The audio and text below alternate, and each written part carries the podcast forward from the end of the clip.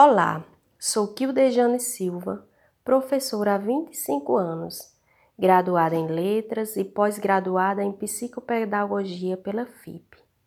Bem-vindos ao podcast que traz em seu primeiro episódio Paulista, a terra dos poetas e dos José. Destacarei aqui alguns pontos históricos, geográficos, políticos e culturais e também turísticos da minha terrinha, Paulista. Bem, vamos lá? Paulista é um município brasileiro do estado da Paraíba que pertence à mesorregião de Souza, no Alto Sertão. Sua população estimada em 2018 era de 12.260 habitantes, distribuídos em 577 quilômetros quadrados de área. Ficamos a 390 quilômetros de distância da capital, João Pessoa. O relevo é predominantemente ondulado, com exceção das áreas que apresentam as serras. O clima predominante é o tropical semiárido. Contam a história que Paulista inicia sua trajetória em 1851, quando um rico proprietário local, o capitão Mó, José Félix Machado, fez a doação de um terreno para o seu patrimônio. A partir daí, foi construído o primeiro marco neste local, uma capela de tijolos e pedras que ficara pronta no mesmo ano, sendo a mesma oferecida a São José. Após muitos anos, a capela foi aumentada e restaurada, o que resultou numa igreja, atualmente a matriz de São José, a qual ainda hoje mantém muitas formas e estruturas arquitetônicas originais. Daí, novos moradores foram chegando das mais diferentes regiões e logo se formou um povoado próximo à capela. O desenvolvimento da comunidade foi rápido e em 1924, pela Lei número 398 de 18 de março, Paulista foi elevado à categoria de distrito, pertencente à cidade vizinha de Pombal. Acredita-se que o nome do município tenha sido dado em homenagem a um bandeirante paulista, Domingo Jorge Velho, que esteve na região deixando sua marca e os primeiros vestígios de uma povoação. Só em 1941, pela Lei número 520 de 31 de dezembro, Paulista teve seu nome mudado para Piranhas, devido ao rio que corta o município em direção leste-oeste. Entretanto, os habitantes não se adaptaram a esse novo nome. Então, em janeiro de 1949, volta a se chamar Paulista.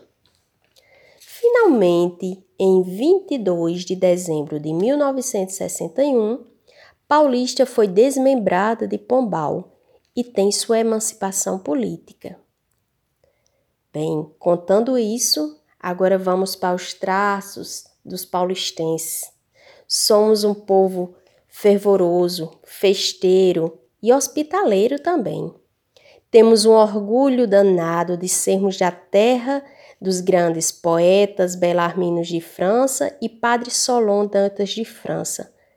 Ambos, pai e filho, deixaram as suas marcas positivas no coração e na memória de cada um paulistense.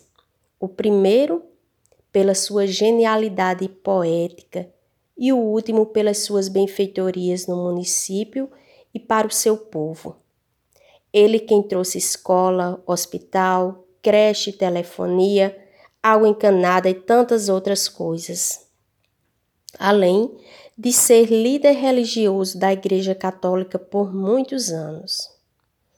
Paulista foi privilegiada pela natureza. Contamos com muitas serras que proporciona o ecoturismo para os amantes de aventura, além da nossa maior riqueza, o rio perenizado, que corta a cidade. Rio esse conhecido por pessoas dos mais longínquos lugares, como uma boa opção de lazer, pois além do maravilhoso banho que o rio proporciona aos visitantes, no lugar existem barracas que comercializam bebidas, comidas típicas da região. Encerrarei agora com o costume local da nossa cidade. Geralmente nos eventos encerramos com declamação de poesias.